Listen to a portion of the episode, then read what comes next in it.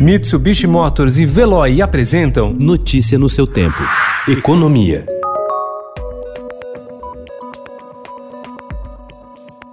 Não foi só em Brasília que a pandemia e agora a proximidade das eleições municipais ajudaram a travar a votação de medidas de ajuste fiscal. São Paulo e Rio Grande do Sul, que tinham saído na frente e apresentado propostas de contenção de gastos e renúncias fiscais, também enfrentam dificuldades para aprovar os seus pacotes nas assembleias legislativas.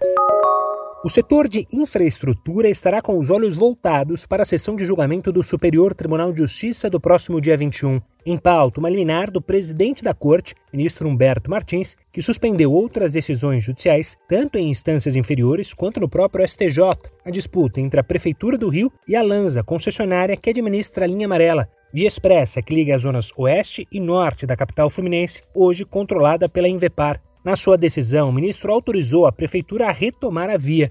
Teme-se que a confirmação da decisão afaste investidores privados de novas concessões.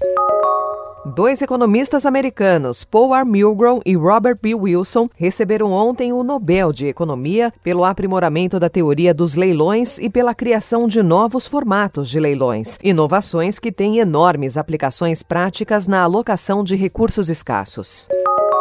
Antes concentradas em listagens nos Estados Unidos, as startups e empresas de tecnologia brasileiras começaram a buscar captação no mercado local, em um momento em que os investidores procuram complementar suas carteiras com mais empresas ligadas ao mundo digital. Notícia no seu tempo. Oferecimento: Mitsubishi Motors e Veloy. Se precisar sair, vá de Veloy e passe direto por pedágios e estacionamentos. Aproveite as 12 mensalidades grátis. Peça agora em veloy.com.br e receba seu adesivo em até 5 dias úteis. Veloy, piscou, passou.